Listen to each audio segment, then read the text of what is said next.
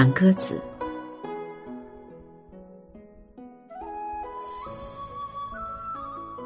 香墨弯弯画，胭脂淡淡云。柔兰山子杏黄裙，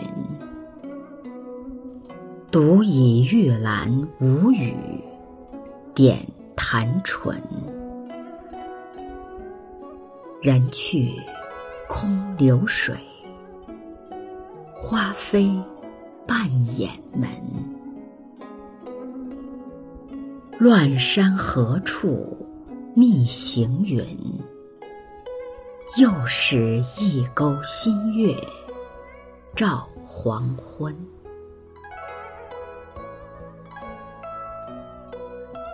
这首词的作者是秦观。香墨，画眉用的罗带；柔兰是蓝色，蓝可提取蓝色颜料的植物，揉搓可得青色。檀是檀色，近者的红色。流水，隐喻时光悄悄的逝去；行云，比喻薄情郎；乱山，比喻心烦意乱的女子。这是一首闺怨词，词的上片刻画了一个美女，多用颜色渲染映射，如一幅工笔画，可以说是一幅工笔重彩的梳妆图。香末两句是写女子用心打扮的情态，这两句虽然没有直说她是在画眉。茶枝，但从画且弯弯，云且淡淡中，可以体会得出他是在怎样的精心的打扮自己。两句中的前一句写衣着，衫子是青色的，裙子是杏黄色的；后一句写她眉画好了，粉茶好了。最后的工序是把口红远远的涂在唇间，但点绛唇前的“独倚玉兰无语”。却埋下了情事的伏笔。既然是独，却又精心打扮，这应该是在刻意为某人而为。分明画外还有一个人在。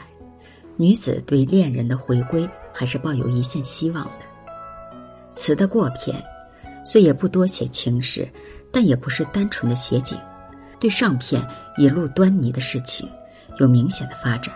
写景之外，别极有情，风扬花飞。是残春的景象，给人以美人迟暮的暗示。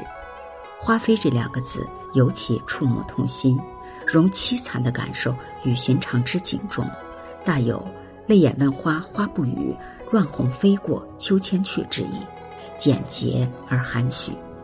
融凄惨的感受与寻常之景中，门是半掩着的，像是在为谁开着。